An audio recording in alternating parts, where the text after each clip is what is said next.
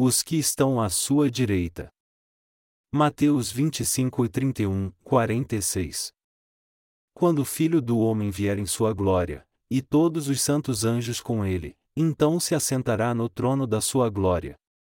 Todas as nações se reunirão diante dele, e ele apartará uns dos outros, como o pastor aparta dos bodes as ovelhas. Ele porá as ovelhas à sua direita e os bodes à sua esquerda.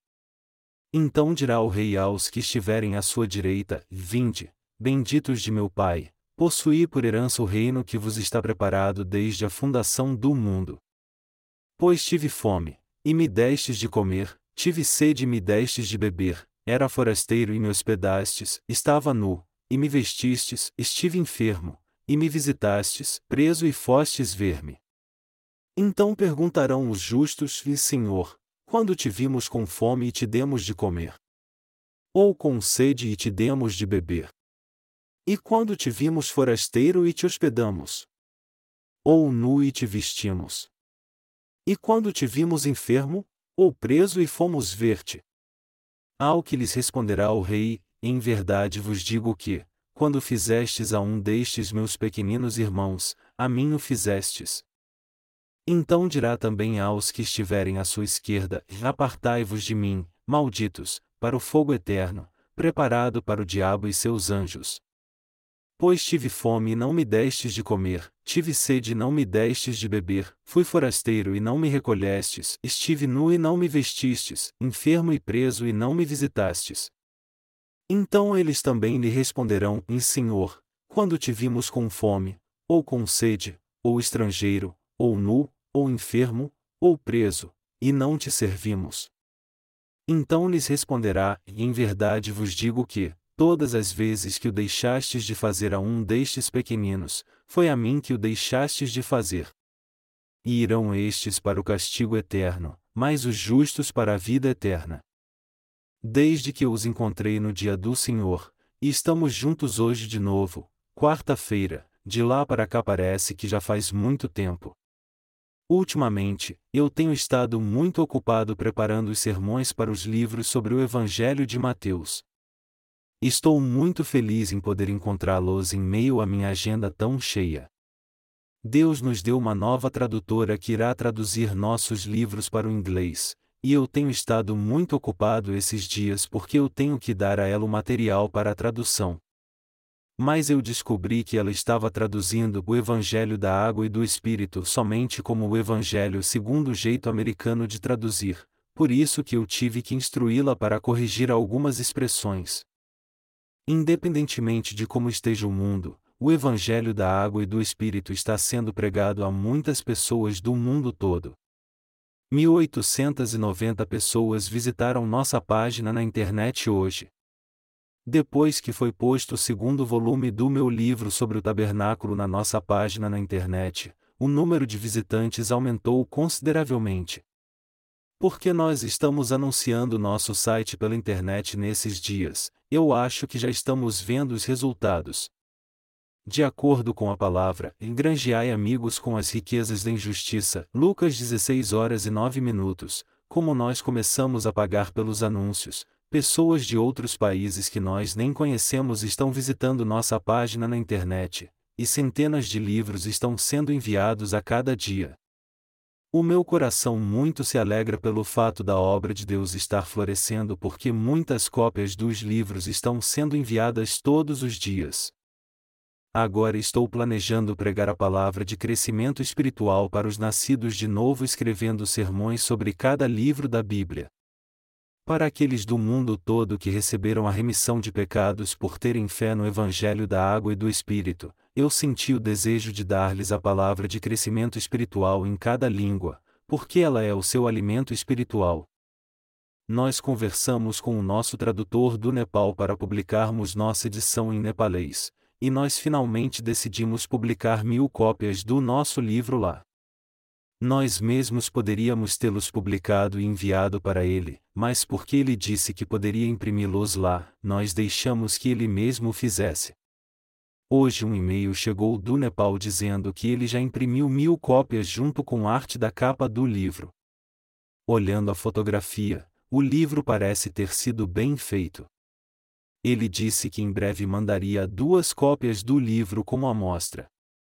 Agora, com o amado obreiro no Nepal distribuindo cópias do livro, o Evangelho será muito bem pregado lá. Em países como o Nepal, já que enviamos aos nossos colaboradores dinheiro para as despesas, tudo o que eles têm a fazer é imprimir diretamente os livros lá. E também em países da América do Sul, como Chile e Argentina, todos os nossos colaboradores têm que fazer o mesmo, enviando os livros para serem impressos em países mais próximos. Para que isso acontecesse, não foi tão fácil como parece, pelo contrário, foi muito difícil. Contudo, como os frutos da salvação começaram a aparecer, eu estou extremamente satisfeito. Muito tempo se passou desde que começamos a trabalhar com a publicação de livros para o crescimento espiritual dos santos, mas nós ainda não alcançamos nossa meta por volume. No entanto, nós publicaremos um livro que tem aproximadamente 300 páginas organizando o Evangelho de Mateus desde o capítulo 1 até o 7 dividindo em 15 partes. O volume 1 do Evangelho de Mateus terá os primeiros sete capítulos, e o capítulo 8 em diante entrará no volume 2. Como fazemos esses livros para o crescimento espiritual, eles deverão ajudar as pessoas do mundo todo que creem no Evangelho da Água e do Espírito a crescer em sua fé. Eu também creio que elas entenderão bem o que Jesus disse nos quatro Evangelhos. Ver vocês depois de ter trabalhado o dia todo é mesmo muito bom. A menos que alguém pare o tempo para desfrutar dele, o tempo é algo que simplesmente passa como a água que corre e o vento que sopra. Se fossemos passar algum tempo sozinhos dizendo, e deixa o tempo passar, assim como a água corre e o vento sopra, quando nos iríamos completar a obra de Deus nessa terra? Nós também fizemos muita obra nesse ano, mas mesmo assim, iremos fazer mais obra ainda antes que esse ano acabe. Fazendo isso, iremos cobrir o mundo inteiro com o Evangelho o mais rápido possível. Hoje me disseram que no total recebemos e-mails de nove pessoas. Todas elas disseram que receberam a salvação através de nossos livros. O número de pessoas que leem nossos livros está crescendo mais e mais, e há alguns que dizem ter lido desde o volume 1 ao 10 de nossa série sobre o Evangelho da Água e do Espírito. Eles disseram que nossos livros foram de grande utilidade. Eu me sinto muito bem em ouvir notícias como essas. Como vocês bem sabem, a passagem bíblica que lemos hoje fala de o Senhor separando as ovelhas dos bodes e pondo-os em seu devido lugar na sua vinda a esta terra junto com os santos anjos e se assentando no trono de sua glória.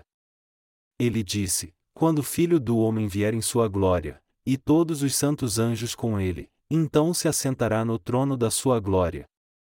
Todas as nações se reunirão diante dele, e ele apartará uns dos outros, como o pastor aparta dos bodes as ovelhas. Ele porá as ovelhas à sua direita e os bodes à sua esquerda. Então, como nosso Senhor é o Rei, ele diz aos que estão à sua direita: Vinde, benditos de meu Pai, possuí por herança o reino que vos está preparado desde a fundação do mundo. Pois tive fome, e me destes de comer, Tive sede e me destes de beber, era forasteiro e me hospedastes, estava nu, e me vestistes, estive enfermo, e me visitastes, preso e fostes ver-me. O Senhor realmente virá com todos os santos anjos, e assentado no trono de sua glória, reunirá todas as nações. Então, Assim como um pastor separa suas ovelhas dos bodes, o Senhor separará aqueles que receberam a remissão de pecados dos que não receberam a remissão de pecados. E assim ele diz àqueles de nós que receberam a remissão de pecados: Possuí por herança o reino que vos está preparado desde a fundação do mundo. Assim como ele nos disse para possuirmos o seu reino que está preparado para o povo de Deus, ele também nos elogiou por algo que fizemos. Ele disse que quando o Senhor estava com fome, nós os justos lhe demos de comer, e que quando o Senhor estava com sede, nós lhe demos de beber, que quando o Senhor era forasteiro, nós o hospedamos, que quando o Senhor estava nu, nós o vestimos, que quando o Senhor estava doente, nós o visitamos, e que quando o Senhor estava preso, nós fomos vê-lo. O Senhor nos elogiou por termos ajudado-o assim quando ele estava passando por situações difíceis. Por que o Senhor diria algo assim? O fato é que o Senhor nos deu o reino que estava preparado para nós porque lhe fizemos tais coisas, mas nós realmente demos comida ao Senhor quando ele estava com fome? Somente se tivéssemos tido a chance de nos encontrarmos com o Senhor nessa terra é que poderíamos ter dado a ele algo para comer. Nós nunca nos encontramos pessoalmente com o Senhor, nem mesmo uma vez, então como poderíamos ter dado comida para ele? Por isso devemos olhar esse texto sob uma perspectiva espiritual. O ser humano é a imagem de Deus. Por essa razão, o Senhor está dizendo: Quando fizestes a um destes meus pequeninos irmãos, a mim o fizestes. O Senhor disse: Eu tive fome e me destes de comer. Isso não significa então que quando as pessoas estavam famintas, nós lhes demos uma refeição trazendo-lhes uma tigela de sopa e outra de arroz para ajudá-los? Quando nós fizemos isso? Mas o Senhor diz que nós, os nascidos de novo, demos comida aos pobres quando eles estavam famintos. Nós concluímos dessas palavras que ele está se referindo ao alimento espiritual. Nós estamos pregando o Evangelho da água e do Espírito por todo o mundo. Assim como o Senhor nos elogiou por ter lhe dado comida quando estava com fome, vesti-lo quando estava nu, e cuidado quando estava doente, estamos fazendo exatamente o mesmo, só que espiritualmente. Estamos fazendo a obra de ajuda espiritual. Pessoas à imagem de Deus estão morrendo porque não têm se alimentado da palavra de Deus, e nós estamos ajudando-as a receber esse alimento espiritual para assim terem vida, ao agirmos como cálices para que a flor do Evangelho possa florescer, orando pela pregação do Evangelho e publicando livros contendo o Evangelho da água e do Espírito, ou seja, a verdadeira palavra de Deus. Eles leem nossos livros e recebem a remissão de pecados. E pelo menos, cinco mensagens de pessoas chegam a cada dia através de e-mail. Não deve haver muito mais pessoas que ensinam o Evangelho da água e do Espírito em suas igrejas que não nos enviaram e-mail ainda? Verdadeiramente, estamos fazendo a obra que é digna de louvor sob o ponto de vista de Deus. Como fizemos isso no passado, até hoje você e eu estamos compartilhando o alimento espiritual com outras almas. Nós continuaremos por toda a eternidade passando para elas o Evangelho da água e do Espírito. Eu sei e creio que a obra de pregar o Evangelho da água e do Espírito para as almas de todo o mundo é justamente cuidar delas quando estiverem doentes, e libertá-las dos pecados quando estiverem aprisionadas por ele. A obra que você e eu fazemos é essa. Não somos daqueles que dão alimento físico para as pessoas. Aos olhos de Deus, nós servimos ao Evangelho quando damos às pessoas coisas para comer, Cuidamos delas quando estão doentes, as vestimos quando estão nuas, e as visitamos quando estão presas. Na verdade, quando as pessoas não conseguem continuar vivendo, pois estão famintas e sedentas por justiça, nós as vestimos com as vestes da justiça de Deus e as alimentamos com o alimento da vida. E também quando elas estão em agonia aprisionadas pelo pecado, nós as ajudamos a se libertarem da prisão ao levar o Evangelho até elas através de nossos livros, fazendo-as receber a salvação dos seus pecados ao lerem esses livros. Portanto, tudo isso são as obras que fazemos diante de Deus, e além disso, Ele está muito satisfeito com as obras que fazemos. Assim como um pastor separa suas ovelhas dos bodes, o Senhor irá pôr os justos à sua direita e os pecadores à sua esquerda. E como ele disse aos que estavam à direita: Possuí por herança o reino que vos está preparado. A verdade é que aos olhos do Deus Trino nós é que estávamos à direita, nós é que recebemos as bênçãos de Deus Pai, e nós é que compartilhamos o alimento celestial com aqueles que são a imagem de Deus, os alimentamos, os vestimos, cuidamos deles, e os visitamos. Na passagem bíblica de hoje, quando perguntaram, quando fizemos essas obras, o Senhor respondeu: Em verdade vos digo que, quando fizestes a um destes meus pequeninos irmãos, a mim o fizestes. Embora os pecadores ainda tenham pecado no seu coração porque não nasceram de novo por não aceitarem o Evangelho da água e do Espírito em seu coração e não crerem nele, ainda assim todos eles têm um conceito muito alto aos olhos de Deus porque são seres humanos criados à sua imagem. Mas é por isso também que Deus glorifica a nós que estamos fazendo a obra e compartilhando o alimento espiritual, o Evangelho da água e do Espírito, com todas as pessoas deste mundo, alimentando-as, vestindo-as, cuidando delas, e libertando-as da prisão. A verdade é que aqueles que fazem a obra do Evangelho da Água e do Espírito são aqueles que realmente recebem as bênçãos de Deus assim como herdam o reino que Ele preparou para eles. Do ponto de vista de Deus, nós somos essas pessoas. Você e eu somos imperfeitos, e é por isso que achamos difícil viver assim. Mas é algo muito gratificante vivermos para a justiça e fazermos a obra para cuidar dos outros e dar-lhes uma nova vida. alguns dias atrás, um obreiro da igreja de Busa, por não ter ouvido algo que o pastor disse, deixou a igreja e foi para a casa de seus pais com sua esposa e seu filho.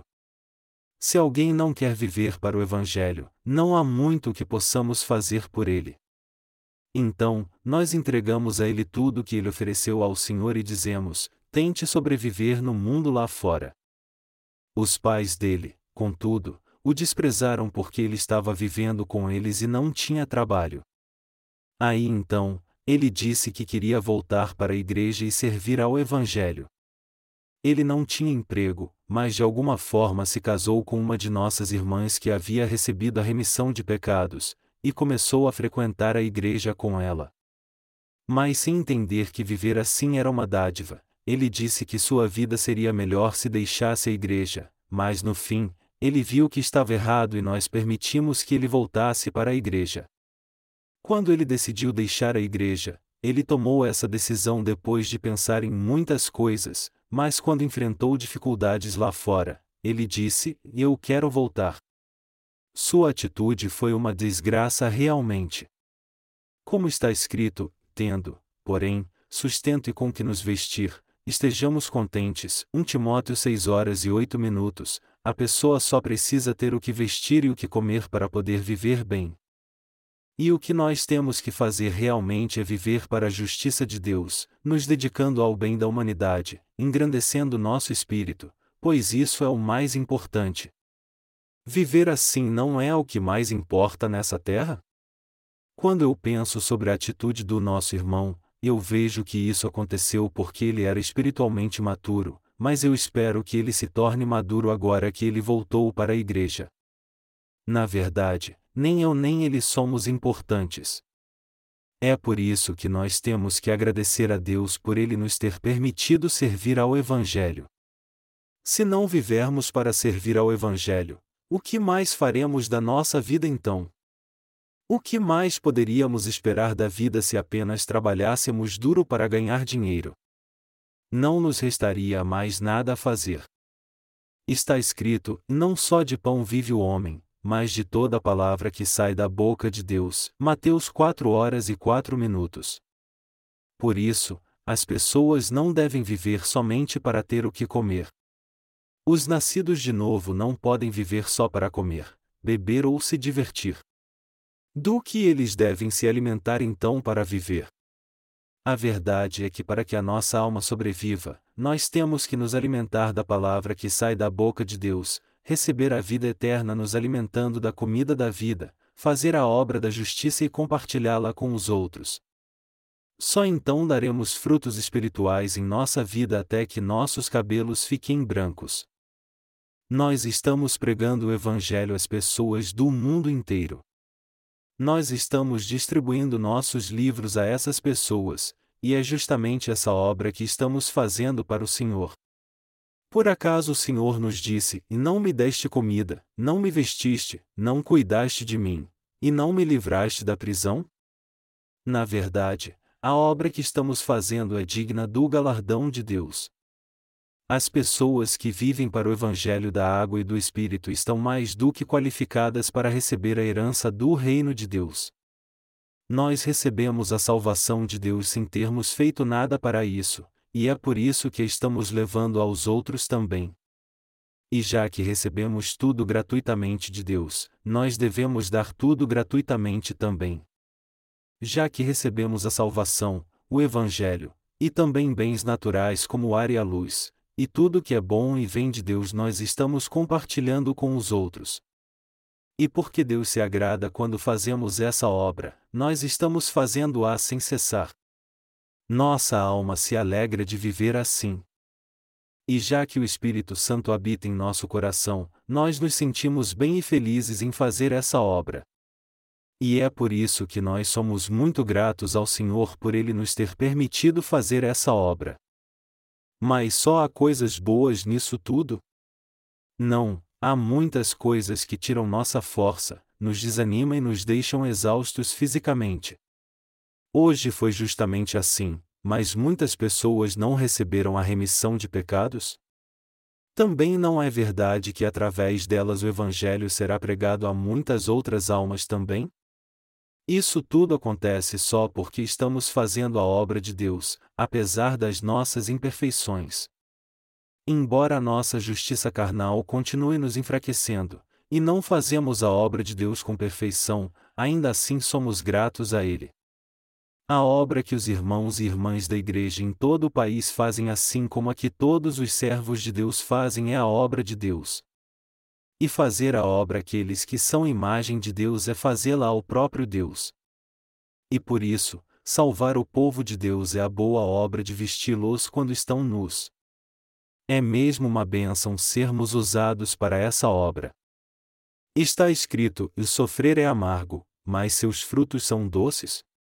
Fazer a obra da justiça nem sempre é fácil, mas os frutos da justiça produzidos pelo nosso sacrifício são sempre doces.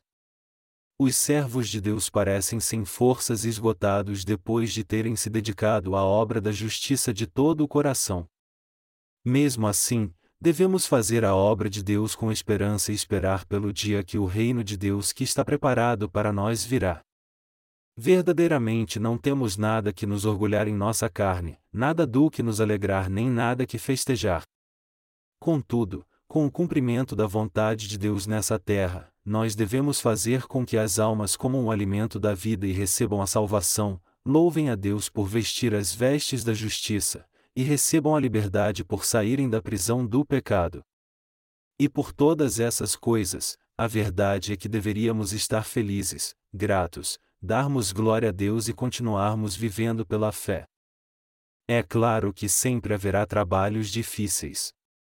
Eu creio que todos vocês têm muitos problemas. Mas eu também creio que, como pastores e obreiros que olham somente para o Senhor, o servem, e o seguem sem reservas, o Senhor irá resolver todos esses problemas. Não é verdade que o Senhor cuidará de todos os problemas só porque você tem servido e seguido somente a Ele como um bom soldado? Pois eu sou grato pelo Senhor me permitir viver a seu serviço assim. Você também não sente o mesmo? Se nós não estivéssemos adorando ao Senhor por causa dos muitos compromissos que temos nesse mundo, então que prazer teríamos aqui? Há mais ou menos 6 bilhões de pessoas neste mundo, e se pensarmos que não podemos passar para elas o Evangelho, para o que mais nós viveríamos? O que nos restaria? Você também não se sente assim? Estou certo que se sente. Nós somos felizes e bons porque podemos fazer a obra de Deus, portanto, o que mais nos faria felizes e bons? Não há mais nada de bom. Estou certo que vocês todos pensam assim porque o Espírito Santo habita em seus corações. E eu dou graças a Deus por nos ter dado a fé e o ambiente favorável para que possamos sempre nos alegrar, orar, e sermos sempre gratos. Eu dou graças a Deus por ter nos permitido, depois de termos recebido a remissão de pecados, fazer a obra de alimentar, vestir e cuidar dos necessitados, cuidar dos doentes, libertar os cativos e assim por diante. Deus confiou a você e a mim essas obras, e eu sou verdadeiramente grato só por poder fazer a grande obra de Deus enquanto estamos nessa terra. Se fosse o caso de eu não poder mais fazer a obra de Deus, então eu desejaria ir logo para ele, pois eu não espero mais nada desse mundo. Quando lemos o Evangelho de Mateus capítulo 1 versículo 1, está escrito: "E livro da genealogia de Jesus Cristo, filho de Davi, filho de Abraão". Aí a genealogia de Jesus Cristo vem logo depois. O Evangelho de Mateus capítulo 1 fala sobre como podemos fazer parte da genealogia de Jesus Cristo. E o capítulo 2 fala que devemos crer e seguir a palavra de Deus, assim como os sábios do Oriente encontraram o bebê Jesus e deram a ele alguns presentes depois de sofrerem muito após perderem o rastro da estrela que os guiava até ele, e de como voltaram a encontrá-la. Então, o capítulo 3 fala sobre o Evangelho da água e do Espírito. Há um arquivo em minha sala onde eu coloquei cuidadosamente todos os sermões passados que foram gravados em fitas. Se você for lá olhar, você verá que está cheio de sermões baseados nas passagens bíblicas do Antigo e Novo Testamento. Assim como Jesus disse, por isso todo escriba instruído a respeito do reino dos céus é semelhante a um pai de família que tira do seu depósito coisas novas e velhas. Mateus 13 horas e 52 minutos, quando necessário, eu pego alguns desses sermões e os transformo em livros depois de fazer algumas correções. Fazendo isso assim, quando sai um volume novo de um livro, ele é traduzido em todas as diversas línguas do mundo. Uma vez um novo livro em inglês foi publicado, ele então teve que ser traduzido em dez línguas, e por isso deu muito trabalho. Mas porque essa é a obra do Senhor, Todos os meus queridos obreiros ficaram felizes por fazerem essa obra. O próximo livro terá mensagens para o crescimento espiritual dos nascidos de novo, e isso foi feito para que os que já receberam a remissão de pecados por crerem no Evangelho da Água e do Espírito possam lê-lo mais facilmente. Quando eu publico os sermões começando do capítulo 1 do Evangelho de Mateus, eu creio que esse será um farto alimento para a alma dos nascidos de novo. Eu tenho fé de que verdadeiramente Deus nos confiou a obra de alimentar, de vestir e de visitar na prisão as pessoas que são a imagem de Deus. Quando vemos a passagem bíblica de hoje, está escrito que o Senhor irá colocar as ovelhas do seu lado direito, e eu sou profundamente grato por você e eu podermos ficar do lado direito do Senhor. Dentro de mim, eu tenho absoluta certeza que estarei ao lado direito do Senhor quando ele vier e dividir os povos e colocá-los uns à sua direita e outros à sua esquerda. Eu não estou me gabando por ter uma boa fé, pelo contrário, estou totalmente convencido disso porque a palavra de Deus reconhece que a minha fé é verdadeira e também o Espírito Santo que habita em mim me confirma isso. E quanto a você? Você também estará do seu lado direito? Sim, estou certo que estará. Se eu estarei ao seu lado direito, então você também estará à sua destra. Se eu estivesse do esquerdo, você também estaria do esquerdo. É porque você e eu cremos na mesma coisa. E a verdade é que nós receberemos a mesma recompensa quando o dia do rei chegar e disser: Vocês benditos do Pai, possuam o reino que ele preparou para vocês. Acontece que você e eu servimos juntos ao Evangelho. Assim como onze jogadores jogam uma partida como um só, driblam para lá e para cá, fazem gols, vencem, e recebem uma recompensa, você e eu devemos nos mover com o mesmo objetivo até o tempo em que estivermos à direita de Deus. O que aconteceria se estivéssemos à esquerda? O Senhor disse: E mais os bodes à esquerda, com que um bode se parece? Ele faz sua própria vontade e insta contra seu mestre, é assim que ele se parece. Ovelhas e bodes podem parecer iguais, mas são muito diferentes. As características de um bode é que ele não sabe obedecer muito bem e faz o que der na cabeça. Apesar de uma ovelha não tentar fazer as coisas da sua própria maneira, mas uma vez que seu mestre lhe diga o que fazer, ela simplesmente o segue. Quando seu mestre a guia diz, Ande, a ovelha só o segue, mas um bode não segue nem se seu mestre guiá-lo e disser, Ande.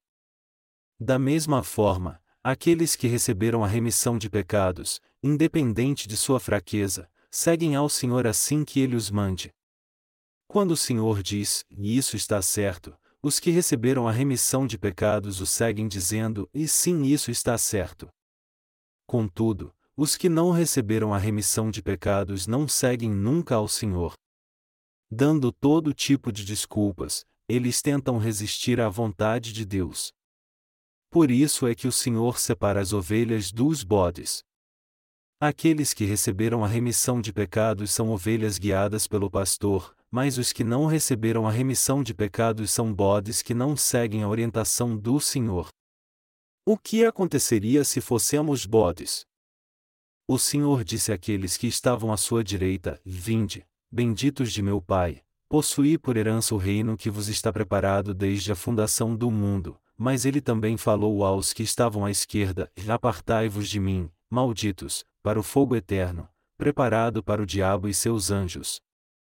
O Senhor está dizendo que lançará no inferno os que o deixaram e viveram para o diabo e seus anjos, isto é, os que agiram como servos do diabo. O anjo caído é o diabo.